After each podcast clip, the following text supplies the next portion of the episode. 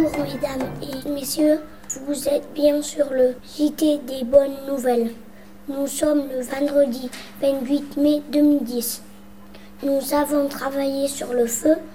Alexandre, notre envoyé spécial à la Réunion, a demandé à un guide du volcan, le Piton de la Fournaise, de nous parler de cette île volcanique. Vous nous parlez des différents risques du volcan à La Réunion, mais est-ce qu'il y a d'autres risques que le volcan à La Réunion La Réunion détient plusieurs records mondiaux de pluviométrie.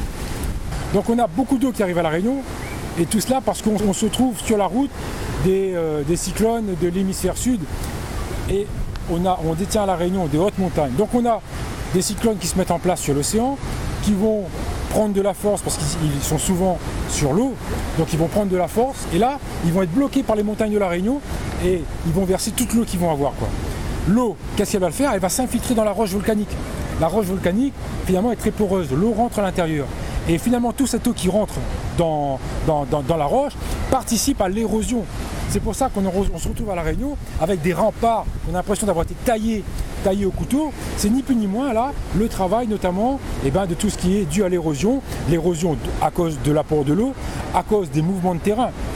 Et un phénomène intéressant, quand vous regardez plutôt en face de vous, on voit bien les différentes couches qu'il y a sur la roche en haut. Ce sont différents stades de l'éruption volcanique. On a un peu l'impression que c'est un millefeuille.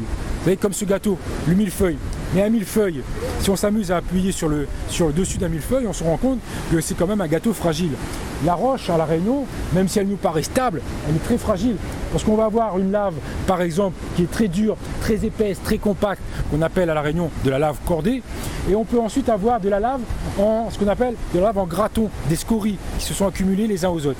Finalement, on va avoir différentes couches de roche de densité totalement différentes. Donc qui dit densité différente dit l'eau peut rentrer et s'infiltrer à l'intérieur. On rajoute là-dessus de, beaucoup d'humidité à la Réunion, beaucoup de soleil.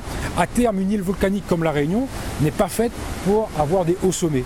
Une île volcanique comme à la Réunion finira forcément comme un atoll et dans des millions d'années, l'île n'existera plus. Merci mesdames et messieurs d'avoir suivi notre journal. À la prochaine fois. Au revoir.